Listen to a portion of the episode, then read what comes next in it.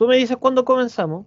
Cuando usted quiera. Ya estamos, ¿están listos, chiquillos, no? Para empezar a grabar así. Yo ahora estoy lista, ahora me conecté a la red y estoy ok.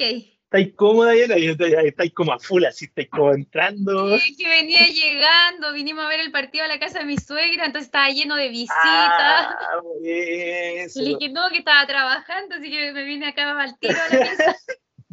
ya no, pero va a ser un ratito, no creo que sea tan largo, así que. sí, no, pero ya estoy ok. Ya, ya. Dale, comenzamos.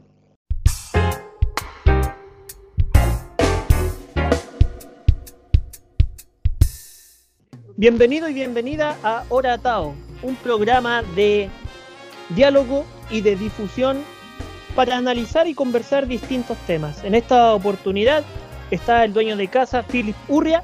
¿Cómo está Philip? Bueno, muy contento acá, ansioso también, estamos en la previa de, del partido de Chile encima, eh, el partido de Chile que va a definir su participación en la, en la fase de grupo, así que no, contento por eso. Y contento también porque, porque estoy con eh, dos grandes colegas de mi área, por fin. Por fin eh, me siento en ventaja por sobre ti, Francisco. ¿Apañado? Me siento apañado acá, me siento con apoyo. Bueno, quienes te apañan también ya son profesores de la escuela. En rigor, son más online que presencial, dado el contexto de cuando ellos ingresan al establecimiento. Tenemos a Cristian Leal. ¿Cómo está Cristian? Hola, hola, muy bien. Gracias por la invitación, muchachos. Aquí ansioso por este programa. He escuchado algunos, son bastante buenos, así que esperemos que este salga igual bueno. Y tenemos a, una voz femenina, a Joana Franz, si es que no me equivoco en la pronunciación de su apellido. Perfecto, Panchito, perfecto. Bueno, sí, chiquillo, gracias por la invitación. Yo decía, ¿cuándo me va a tocar a mí? ¿Cuándo me van a invitar a mí? Por fin llegó el día.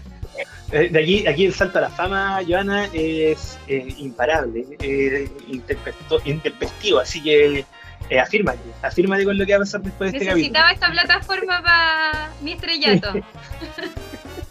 Hay un antes y un después, después de la participación en Oratam. No, pero fuera de bromas, chiquillos, de verdad yo había escuchado podcast de otra, de otro invitado y no, súper buen trabajo, chiquillos, de verdad. De verdad, por eso quería participar también, porque me, gustó el trabajo que están haciendo. Buenísimo. Bueno, tal cual como lo expone Joana, vamos a conversar eh, en rigor sobre lo que es el área de la lengua, el lenguaje, la literatura, pero de una forma más, más amplia, más, más, más relajada, eh, menos academicista. Sabemos que las cosas inteligentes se hablan en la escuela y este es un espacio de difusión para hablar de distintas miradas.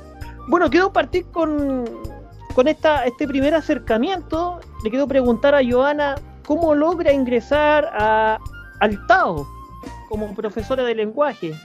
Miren, el, periodo que me tocó vivir a mí, como decía Francisco, eh, somos con el Cristian profesores online porque llegamos, estuvimos menos de un mes en el colegio y sucede lo de la pandemia y tuvimos un contexto donde no alcanzamos a conocer a los alumnos y viene este contexto online donde eh, eh, es menos el acercamiento con los alumnos, pero aún así eh, yo creo que igual se logra, uno igual logra conocer a los alumnos, por lo, por lo menos los que participan constantemente, uno igual siente vínculos. De hecho, cuando uno lo ve después presencial, uno dice, ah, tú eras. Y, y, por eso, porque igual logramos vínculos con los alumnos, pero es un contexto diferente, obviamente. Claro, lo que estaba conversando en torno a, a esta diferencia eh, es que el profesor Philip es como de la generación dorada del fútbol chileno, pues como Claudio Bravo, tiene muchos años ya en la selección, en la escuela, y, y, que es muy distinto al mundo de Joana, como también lo es el mundo de Cristian. Cristian, ¿cómo fue tu, eh, tu primer acercamiento al Tao? Eh, ¿Cómo llegaste a ser profesor en, nuestra escuela? a ver, yo conocí al. Voy a entrar un poquito aquí en. Voy a entrar en algunos detalles también. Eh, yo conocí al Tao desde antes porque yo tuve una. Por ahí tuve una relación bastante tóxica. pero. ¿Es necesario contar eso? No, no, no, no. yo conocí al Tao. Por eh, favor. Debido a que la hija de, esta pareja eh, iba en el Tao, ¿ya? Fue hasta, ah. creo, octavo, octavo básico, estuvo en el Tao, entonces yo lo conocí, yo lo conocía de antes.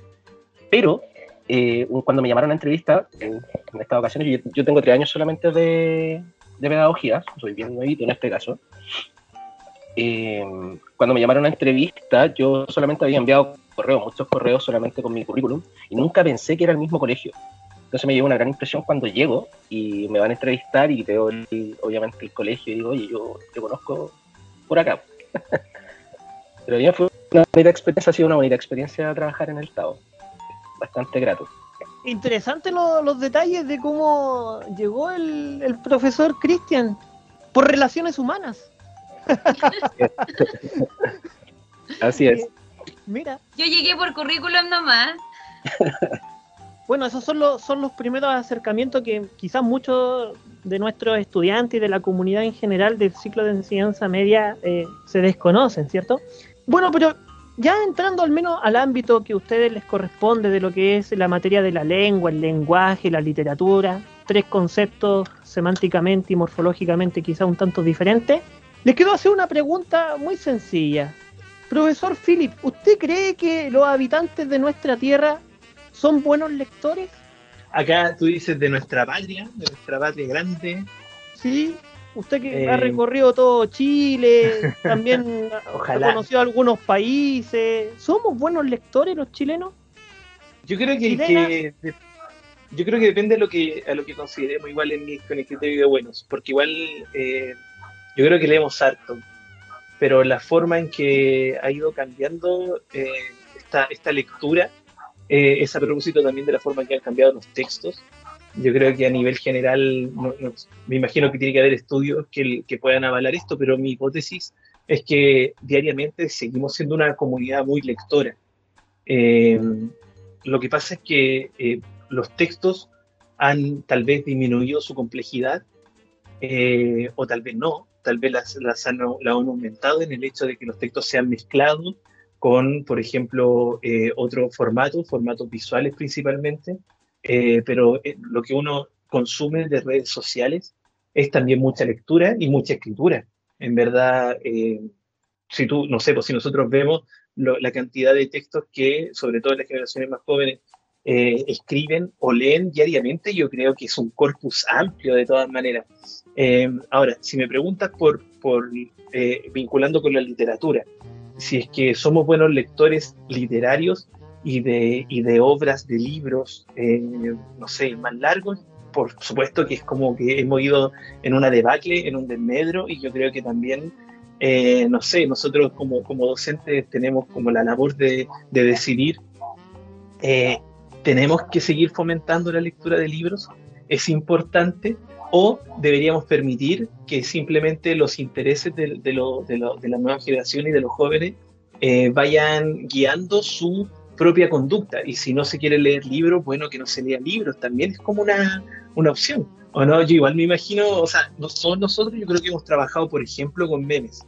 Eh, lectura de memes, interpretación de memes, creación de memes, o algunos textos afines a eso. Entonces, eh, yo creo que de todas maneras en, tu pregunta radica igual una cuestión súper importante que es el cuestionamiento de qué rol nos compete eh, a nosotros, los profes de lenguaje en particular, frente al fenómeno. Eh, y ahí yo creo que las posturas son variadas, pero yo creo que en general igual los profes seguimos en la línea tradicional de ponernos la camiseta por el libro, y tratar de incentivar a los cabros porque lean más libros, eh, novelas importantes, ojalá, y no tan solo novelas, distintos géneros. Entonces yo creo, ¿por qué? Porque a nosotros nos gusta igual, o sea, a nosotros nos gusta la literatura, nos gusta leer, a algunos nos gusta también escribir, entonces eh, queremos que nuestros estudiantes tengan también esa experiencia, tanto de transformarse en buenos lectores o mejores lectores, como también de transformarse eh, en escritores, creo yo frente a lo que menciona Philip, le quiero preguntar a, Joana. Joana, ¿qué han logrado percibir hoy día? ¿Qué están leyendo los jóvenes? Mira, yo creo, entiendo lo que dice Philip, eh, comparto que, que, se ha expandido el mundo de la lectura, no solo al ámbito de la literatura, pero eh, creo que leen muy poco. En el ámbito de la literatura, por lo menos, creo que los chicos cada vez leen menos. Y yo creo que, eh, bueno, constantemente en las clases trato de incentivarlos a que tengan esa lectura de novelas, de libros, de, eh, bueno, de cualquier género en realidad, porque lo que ellos consumen o lo que ellos leen tiene más hace más referencia como con las redes sociales que si bien es cierto, claro, leen harto, escriben harto en, ese ámbito, siento que en la literatura falta muchísimo. Y creo que eso es una puerta fundamental para, para el lenguaje, para la creatividad, para eh, salir de los sistemas de ignorancia. Y creo que la lectura es fundamental y creo que leen muy, muy poco. Ahora, a, la percepción que tiene la, la profesora Joana y que se comprende también esa cobertura lectora ya sea por los medios tecnológicos, que también lo postula el profesor Philly. Eh, le quiero preguntar a, Cristian, hubo un, momento en que Harry Potter, en, e, e, en, este marco, en este paradigma del mundo maravilloso, todos los escolares, no todos, pero gran parte de los escolares se nutrieron de este tipo de lectura. Y al menos dentro de lo que fue el año 2018-2019, en los patios de nuestra escuela, muy pocos estudiantes, a diferencia de lo que quizás fue en el 2012-2013, eh, ya la carencia del libro, al menos en el caso de Harry Potter, porque no también pueden ser otros, eh, fue en desmedro, bajó.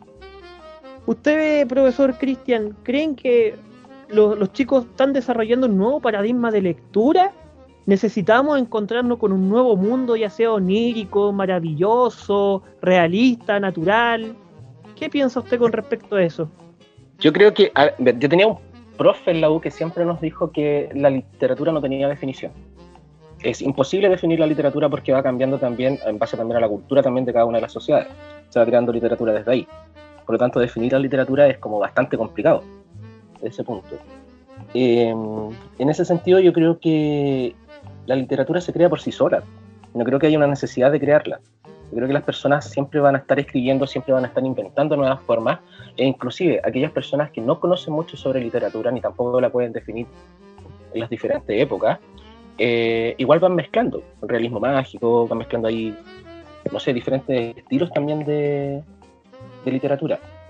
Pero quería comentar otra cosita que también me pareció bastante bastante interesante que la comentó Philip, y la comentó también Joana, que es el tema de la cultura y el tema de, la literatura. Hoy en día yo creo que los planes curriculares, voy a meter un poquito acá, pero eh, se enfocan mucho también en lo que es la comprensión lectora. Yo creo que tendríamos que definir primero, eh, antes de entablar una conversación sobre cultura o sobre los procesos de cultura que tienen los chiquillos en torno a la literatura, es en torno a la comprensión de los textos.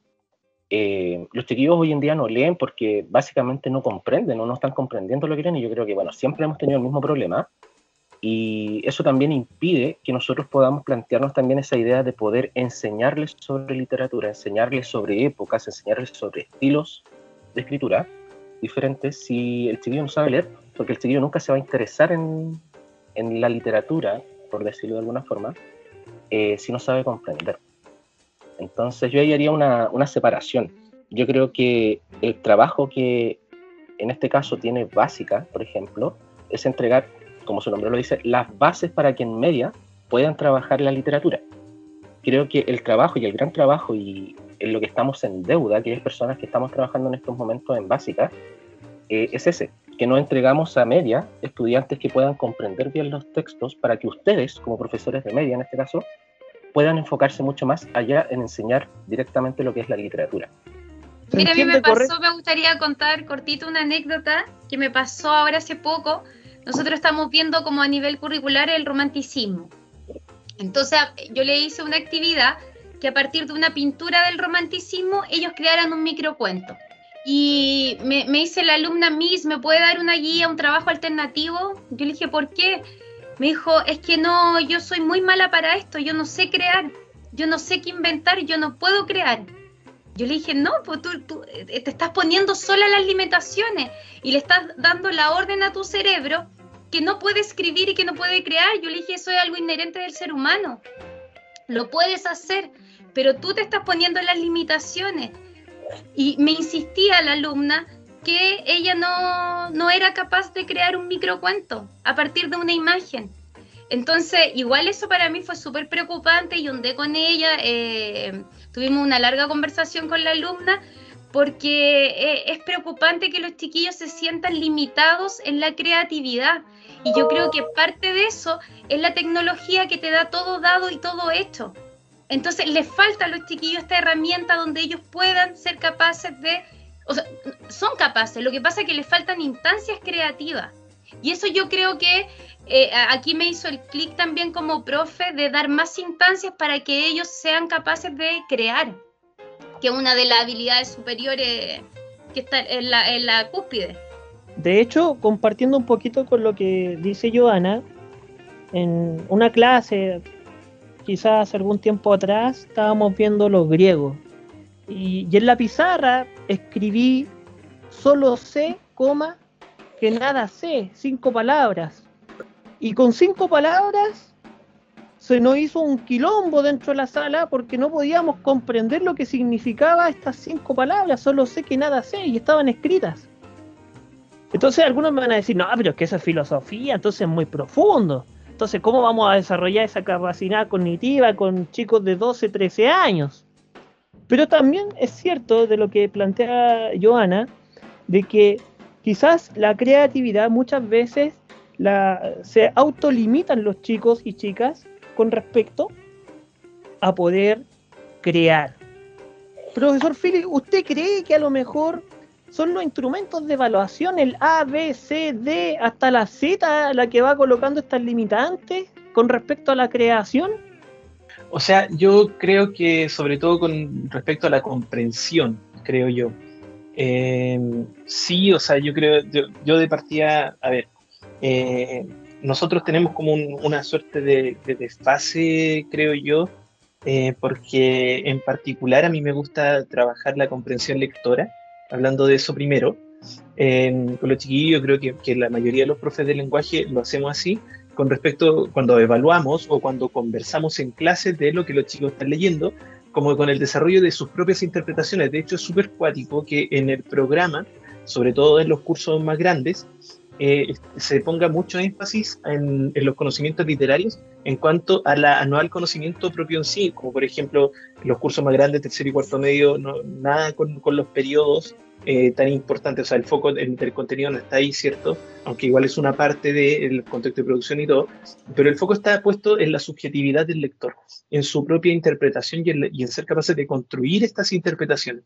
Entonces después hay un, hay un desfase y, porque los chiquillos logran desarrollar muy bien esas habilidades en pruebas de desarrollo, en presentaciones eh, orales que, que, pueden hacer durante las clases, eh, interpretaciones geniales, así muy, tomándote de pronto un texto desde un punto de vista que tú nunca lo habías apreciado eh, y que son genuinas, que no son cuestiones que han googleado, que aparecen simplemente de su propia observación, y de pronto eso choca con una prueba, ¿cierto? Como dice el Pancho, con una prueba de selección múltiple, una, una prueba eh, ya malamente, a mi juicio, llamado objetiva, ¿cachai? Llamada objetiva. Entonces eso contrasta con todo lo que tú has visto, que es la, donde prima la subjetividad. Entonces ahí es cuando también eh, hay, hay problemas en, en, los instrumentos de medición. Por eso yo creo que también es un poco cerrado, no sé si es que, no, no sé si, si se puede asegurar y acelerar del todo, que los estudiantes no comprenden lo que leen, no, lo, no comprenden eh, lo que leen según el modo en que se les está preguntando, ¿cierto? Eso, eso hay un sesgo en el mismo instrumento. Entonces creo que eh, en cuanto a la pregunta del Pancho, más que el hecho de, la creación en sí, lo que, lo que seca eso es un poco el hecho de, de, de lo, los que eh, de, lo que no, no, son capaces como, o sea, que de, que el estudiante eh, cree que no es capaz de comprender lo que lee, pero en verdad cuando tú cambias el instrumento, él se da cuenta que sí. Eh, ahora, coincido con lo que dice la Joana en cuanto a que también cuando tú te paras, yo creo que a todos nos pasa, no tan solo a los chicos, cuando queremos hacer algo nuevo, cuando nos sentimos algo nuevo, por ejemplo, este mismo podcast, perdónenle que es autorreferente, hay tantos podcasts, y esto lo hemos hablado antes, ¿por qué hacer otro más? Como que esa sensación de que ya está todo hecho, ¿para qué voy a crear más? Eh, si al final, ¿quién va a escuchar esto? ¿Para qué voy a escribir un cuento? ¿Quién lo va a leer? Yo creo que eso también es la sensación de que está ya todo listo, está todo hecho, y hay, y hay infinidad de personas que lo van a hacer tal vez mejor que yo y lo han hecho mejor que yo, eh, esto de la escritura, en este caso de la creación artística, es un poco, eh, es un miedo grande que, que frena eh, ese ímpetu creativo que podemos llegar a sentir, sobre todo los más jóvenes. Mira, yo quería mencionar respecto a lo que decía Pancho, no, creo que, la dificultad o el problema de la falta de creatividad sea la prueba de selección múltiple. Creo que es una forma pero no debe ser la única. Entonces nosotros como profesores, eh, tanto en el aula como en los instrumentos de evaluación, debemos dar múltiples formas, eh, más, que... Eh, yo, yo les digo a los chiquillos, lo que yo trato de hacer en la sala son experiencias de aprendizaje, donde ellos analicen, creen, den una interpretación, den una opinión, que yo estar ahí exponiendo todo el rato eh, y que ellos me escuchen todo el rato, yo los hago a ellos trabajar. Entonces yo creo que eh, hay que buscar distintos modos de, por ejemplo, evaluaciones y distintos modos de eh, experiencias de aprendizaje en la clase que no sean las mismas, ya que uno vaya variando en esas formas. Y ahí, por ejemplo, yo con el Cristian, que fuimos compañeros el año pasado y ahora somos amigos, nos vamos eh, eh, nutriendo de las formas de evaluación y, por ejemplo, eh, los libros de lectura complementaria principalmente tratamos de hacerlo otras formas. Si ya tienen tanta prueba de selección múltiple, tantas oportunidades de prueba de desarrollo, incentivarlo con cosas diferentes, por lo menos la lectura complementaria para que sea una instancia creativa. Entonces eso yo creo que es súper importante. Oiga, profesor Cristian, ¿Es verdad que los profes de lenguaje leen otros libros que no sean los de lectura complementaria? Por supuesto, por supuesto. Por supuesto que Qué buena tu pregunta. Sí, de hecho, les quiero recomendar este, que se llama Tokyo Blue. No sé si lo han leído. Un excelente libro. No, no, no. Sí, sí, por supuesto que leemos distintos tipos de libros que no sean, bueno, a mí me, la verdad es que me carga un poquito leer siempre las lecturas complementarias, vamos a estarlas repitiendo. Eh, soy más amigo de, sobre todo más amigo de la, de la literatura japonesa, así como bien mm. afanado en ese sentido. Eh, tocando un poco también el punto que estaban tocando los chiquillos, la Joana, el Philip, eh, y volviendo un poquito atrás, yo creo que, bueno, los chiquillos van pasando por periodos ¿ya? Tenemos toda la básica, tenemos toda la media y creo que las pruebas de selección múltiple creo que deberían estar siempre en básica. Yo creo que siempre los chiquillos de media, es muy personal este chiquillo, eh, siempre deberíamos estar trabajando la creación, la creatividad, eh, el sentido de, ese, de, esa autocrítica también que tienen los, los muchachos y que tengan también el espacio donde ellos puedan desarrollar sus propias ideas. Porque yo creo que hace mucha falta eso, y apoyando un poquito también lo que decía Filipe al principio, creo que ese es el punto. Creo que los chiquillos no se sienten motivados porque no se sienten capaces de hacer algo porque tampoco se les entregan las oportunidades necesarias, muchas, muchas más oportunidades para que ellos puedan desarrollar también esas habilidades. Claro, y, y de hecho yo soy muy, muy, muy amigo de, de, de este pensamiento en el que soy muy autorreferente, chiquillos en el que media siempre debería estar trabajando informe, ensayos, desarrollando ahí eh, lo crítico, el pensamiento crítico de, los de los chiquillos para ir trabajando también esto. Porque considero que básica siempre debería estar entregando esos conocimientos básicos para que el estudiante en enseñanza media, vuelvo a repetir, pueda eh, poder desarrollar estas habilidades de creación. Ahora, con lo que dice Cristian, para ya preguntarle al profesor Philip, eh, yo estoy muy atento a, un gran evento que está pronto de ocurrir.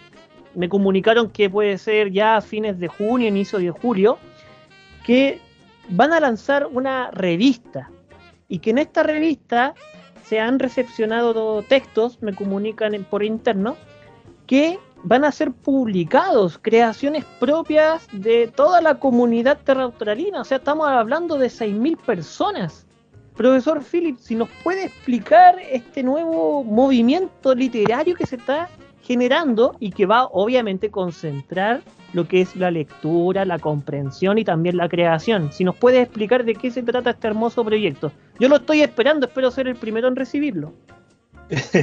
sí, o sea, bueno, ya está el borrador, eh, pero el borrador está top secret, no, no sale del, eh, ¿cómo se dice? Se me fue la palabra, del, ah, del, oh, quería decir una palabra eh, culta, no lo puedo decir, pero que se me olvidó, pero del, ah, no me acuerdo, voy a tener que evitar esto.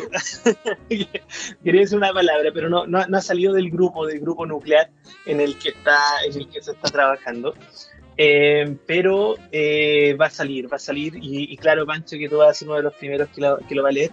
En verdad, yo lo que quiero decir como inicial de ese proyecto, para, que después los chiquillos se puedan explayar, es que tiene que ver con esto que, con esto que hemos hablado, igual que este podcast. Este podcast ha sido como una instancia, igual para que los chiquillos tengan la oportunidad, que es lo que decía Cristian, sobre todo los chiquillos más grandes, de eh, crear, eh, y así es como algunos han roto esos límites. Hay algunos estudiantes que sin ser, por ejemplo, expertos en temas de deporte o expertos en temas de arte o expertos en temas de feminismo, han querido eh, eh, tomar esta instancia para comunicar y para sobre todo aprender. O sea, yo creo que igual tenemos, tenemos que la juventud es una, o sea, lo propio de la juventud que también viene desde la niñez eh, es el aprendizaje, es lo propio, ¿cierto? Como que uno es en verdad ya viejo, uno envejeció cuando siente que ya no tiene nada que aprender, que ya lo sabe todo. Hay algunos que nacen viejos, por ende, ¿cierto? Eh, pero en ese, en ese sentido, en esa línea, yo creo que, eh, esta revista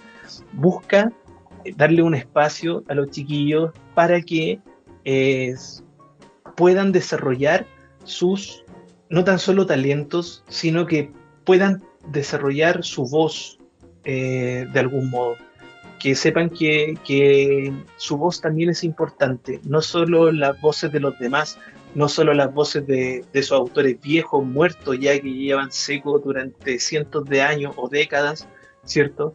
No solo ellos eh, tienen, tienen una voz interior que la sociedad merece escuchar o merece leer en este caso, sino también ellos como estudiantes, como jóvenes tienen un espacio, eh, o sea, tienen, tienen eh, una voz y aquí nosotros le estamos dando simplemente el espacio. Entonces, claro, eh, por, cuestiones de pronto burocráticas, es que este proyecto que nosotros anunciamos a fines de marzo, principios de abril más o menos, se ha demorado en salir a la luz, pero estamos, claro, estamos muy pronto, no tenemos una fecha, o sea, me gustaría decir una fecha que tenemos, pero de pronto podemos no cumplir, pero claro, los primeros días de julio es el, la fecha que nosotros tenemos como eh, propuesta para, para, lanzarla, este proyecto en el que hemos trabajado un montón y que, está, que se viene muy lindo.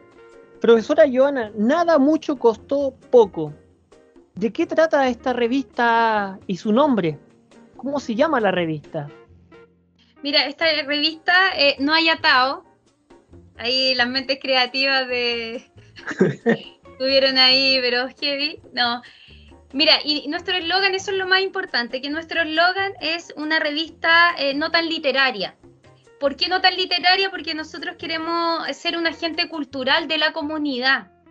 Entonces, la idea de la revista no es solo publicar textos literarios, sino también relacionarlo con cine, con fotografía. Por eso cuando nosotros estábamos incentivando a que los chiquillos se animaran a esta revista, decíamos que íbamos a recibir cualquier aporte cultural eh, eh, por ejemplo, cuando nosotros hacemos literatura, por ejemplo, ahora que le estoy enseñando el romanticismo, tiene que ver también con historia, entonces eso hay que tratar de que los chicos entiendan que está todo ligado y es parte de un sistema. Entonces, en, ese sentido, nosotros queremos toda la cultura, todo lo que es arte, eh, proyectarlo un poquito en la revista, claro, en la medida que se pueda, pero principalmente con los aportes de los alumnos y también con aportes de profesores también. Profesor Cristian. De hecho, perdón, ¿puedo decir algo, Panchito? No, de hecho, haciendo una primicia, haciendo esto es primicia, eh, el Panchito mandó un texto. Hay un cuento ya que va a salir en el yo lo leí. Sí, no, muy bueno. no, está muy bueno ese cuento. Entonces, nada, solamente para, para confirmar que estos 6.000, estas 6.000 personas, digan, no tenemos 6.000 alumnos, que el Pancho nombró, ¿cierto? También eh, incluye a toda la comunidad, a profesores, a apoderados, ¿cierto? Eh, a funcionarios en general. Entonces la idea es que la revista sea, reforzando la idea de que dijo la Joana, un nexo también vinculante entre todos los miembros de la comunidad. Oiga, profesor Cristian, y dentro eh, de los escritos que quizás se han mostrado, tenemos algunos que pueden ser como un Víctor Hugo, una, un Gustavo Adolfo Becker, una Mary Chili, un Lord Byron, un Alan Poe. Tenemos algunas figuras así. Los referentes del Pancho para la literatura. es muy, Hay romanticismo, nombró Panchito. Harto de la literatura del romanticismo. Viene ahí el Panchito. Yo considero que hay bastantes textos buenos. De hecho, en la revisión que se hizo igual y la selección de textos que se, se formó y se realizó para esta primera versión de la revista, hay mucho texto bueno, hay mucho texto que mezcla también muchos tipos de literatura. De hecho, en básica también hay muchas creaciones de cuentos de terror y que son bastante fuertes, son bastante fuertes en realidad, así como que los tíos no, no se limitaron. Y yo tampoco los limité, o sea, ellos quieren crear, que creen nomás, y los vamos ayudando solamente y que ellos expongan y explayen su imaginación directamente como ellos quieran. Eso también nos habla también de, del mundo en el que ellos se mueven y van viendo también su propia realidad, pues, también como sociedad. Entonces, hay textos muy buenos, no sé si compararlos con autores de otras épocas, pero creo que hay grandes creaciones y grandes exponentes que puedan nacer a partir de esta revista. De hecho, el último movimiento que tuvimos en la escuela literario, que fue para el Día del Libro, fue la ciencia ficción, si más bien no recuerdo. Y profesor Philly, ¿tenemos algunos ingredientes de eso, de ese tipo o no? Como lo, postula el profesor Cristian. Sí, o sea, mira, al menos este primer número de la revista no tiene una temática eh, fija, más que eh, lo que te hemos propuesto, que es como que sea unificador entre las personas y entre los géneros, pero no hay una temática fija como tal vez sí la van a tener los siguientes números. Entonces, aquí hay una mezcla de todo. Tal vez los otros números van a tener como alguna, algo más, más cerrado o, o nos vamos a ir por un género en particular o por una temática en general. Eh, en este caso no pero de partida sí están los, eh, los premios, perdón, los textos ganadores de este concurso literario que hicimos en el Día del Libro en abril y, y las menciones honrosas van a aparecer en este primer número eh, como, como grandes textos igual porque son, esos cuentos son todos muy buenos, entonces merecen tener ese espacio y resaltar. Em, otros textos eh, ¿De qué más hay? Aparte de ciencia ficción, hay, como dijo el Cristian, hay terror, hay poesía, eh, ¿Qué más hay, Joana? ¿Te acuerdas qué más? a mí, mira, me llamó, me llamó la atención dos textos de, de, alumnos que te juro que me dieron ganas de responderle con otro texto. De hecho, lo iba a proponer en la revista para que lo conversáramos nosotros en interno, porque te juro que me dieron ganas de responderle. Hablaba, eh, eran dos alumnas, bueno, eh, dos textos diferentes, pero que hablaban como del sentido de la vida qué era la vida, qué era la felicidad, para qué estábamos acá. Y me dieron unas ganas como eh, eh, de, lo que ella decía, estaba eh, estaba súper bien orientada, pero como que yo sentía que en un momento como que esa felicidad, esa sensación de vivir como que se le iba, obviamente en el contexto del texto.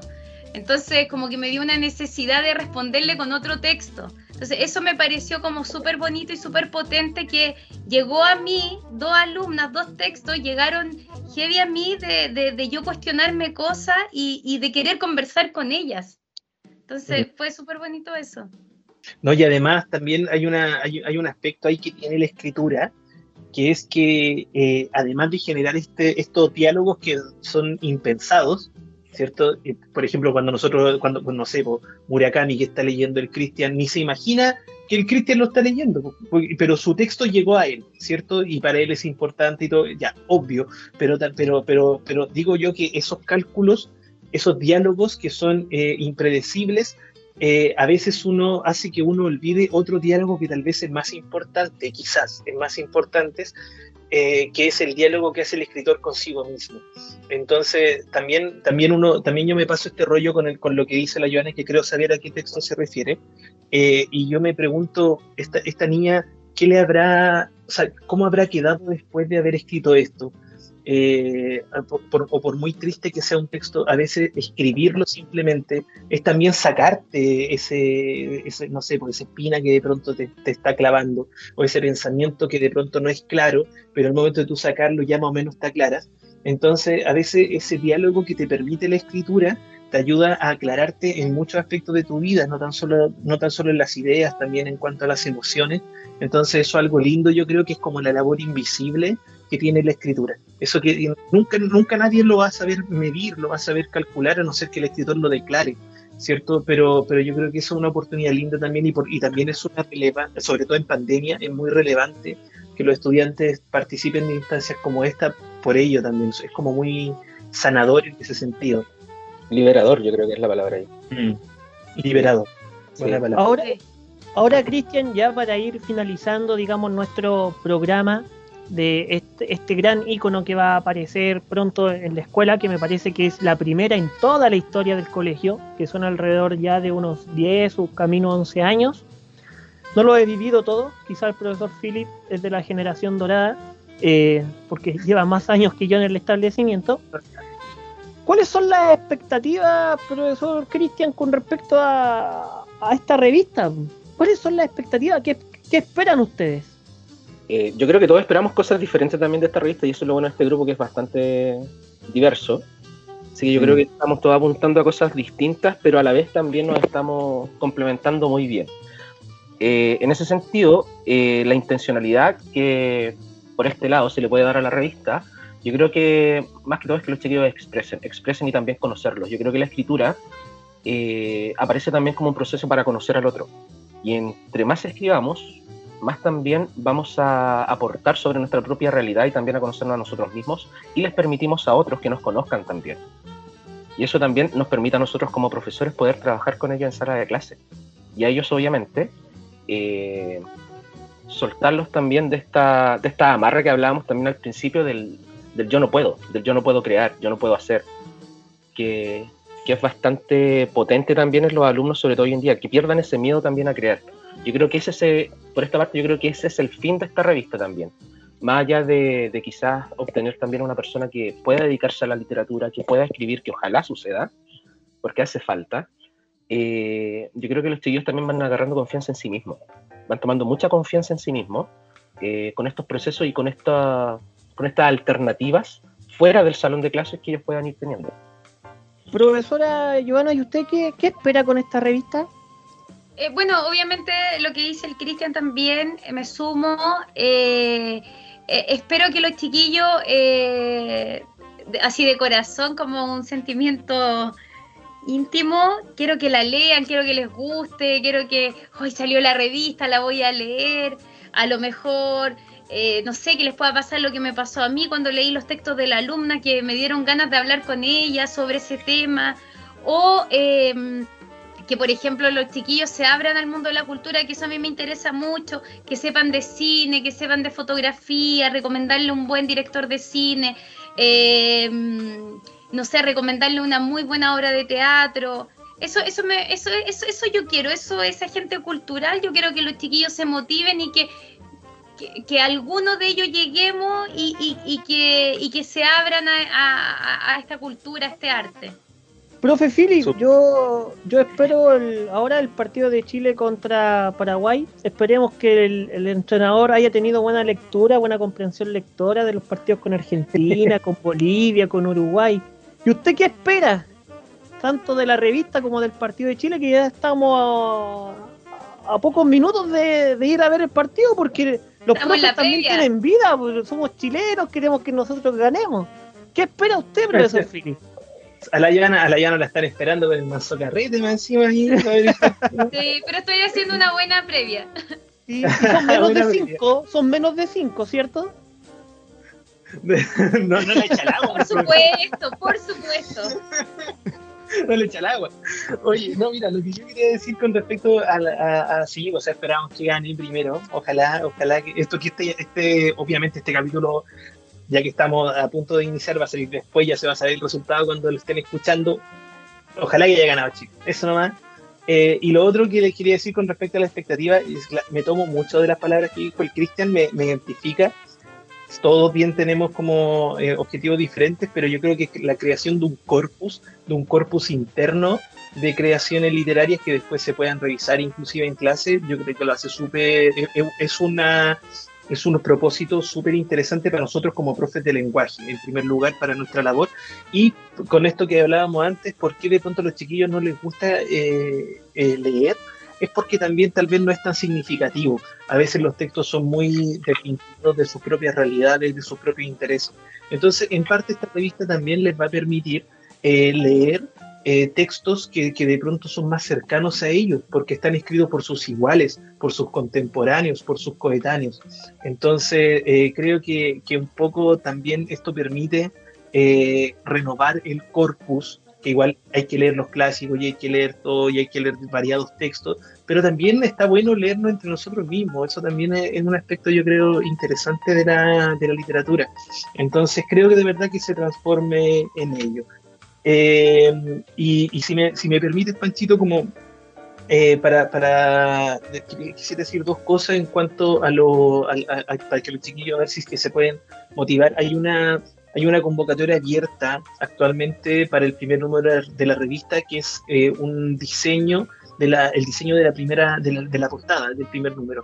Entonces, eh, para los estudiantes que están escuchando esto, nosotros originalmente tenemos el plazo hasta el lunes, no sabemos si vamos a ampliar el plazo, depende de cuántos trabajos lleguen para el día lunes, ¿ok? Eh, pero nuestra idea es que hasta el día lunes se puedan, puedan ustedes enviar un dibujo o algún diseño hecho en otro formato visual para incluir como imagen central de la primera portada de, la revista No hay atado. Eh, y en segundo lugar, a, Napo, a, la convocatoria también una invitación a leerla cuando esté y a participar de los siguientes números. Eh, probablemente se vengan dos números más este año, un segundo y un tercer número para el segundo semestre, probablemente pero ahí todavía se está cocinando, lo estamos, lo vamos a estar definiendo, pero de que se viene otro, al menos un segundo número para este año, se viene, así que igual está la invitación para todos los que no mandaron o para los que sí también eh, mandaron trabajo para el primer número a participar activamente en el segundo número, haciendo hincapié en lo que dice la Joana, no solo literatura, eh, sino cualquier otro tipo de arte que pueda eh, ser compatible con el formato digital de la revista. Cristian, Joana, Philip, se nos ha hecho el tiempo, nosotros estamos ya finalizando. Es un gran momento para todo el desarrollo de lectura, escritura en nuestro establecimiento.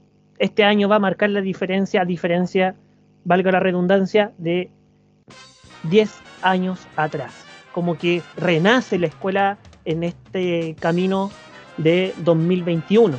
Así que eso es un punto para el departamento de lenguaje que veo que las cosas las están haciendo muy bien. A todos los radios escucha de Oratao, vamos a tener más teatro, vamos a tener más aquelarre, vamos a tener los análisis de pasión de campeones, vamos a tener Hablemos Fútbol y vamos a seguir teniendo más capítulos. Nos despedimos. Profe Philip, ¿con qué nos vamos? ¿Con qué cortina esta oportunidad? Antes, antes de decirles, eh, agradecerle a Cristian, agradecerle a Joana, sé que este periodo también de cierre del semestre es súper pesado, así que muchas gracias por haberse dado estos minutitos que con gusto a poco, ah, se me hizo muy corto el capítulo, me hubiera gustado tenerlo durante mucho rato hablando de literatura, así que espero que el segundo semestre podamos repetirlo con algún otro tema. Así que serán, bienvenidos, así que, así que se animaran. Sí, por supuesto, por favor. Sí, de todas maneras. Ya, genial. ¿Y, ¿Y, con qué nos vamos? Mira, saben que les tengo una sorpresa, pero la van a tener que ustedes como participantes de este podcast lo van a escuchar después esta canción, la van a escuchar después. Yo la voy a dejar anunciada nomás. Ya les traigo una, una, una canción, lo vamos a poner de cortina, que es un cover de un estudiante, un estudiante de cuarto medio, la Yari, que entró este año. Eh, Yaritza se llama, que le mando un, abrazo si está escuchando esto, eh, que grabó una canción eh, con su voz de una artista, creo que es argentina, por el nombre de la canción, la canción se llama Buenos Aires de Nati Peluso. Así que con eso nos vamos y estaríamos con ellos finalizando este hermoso capítulo de Oratao. Muchas gracias por estar, muchas gracias por escuchar.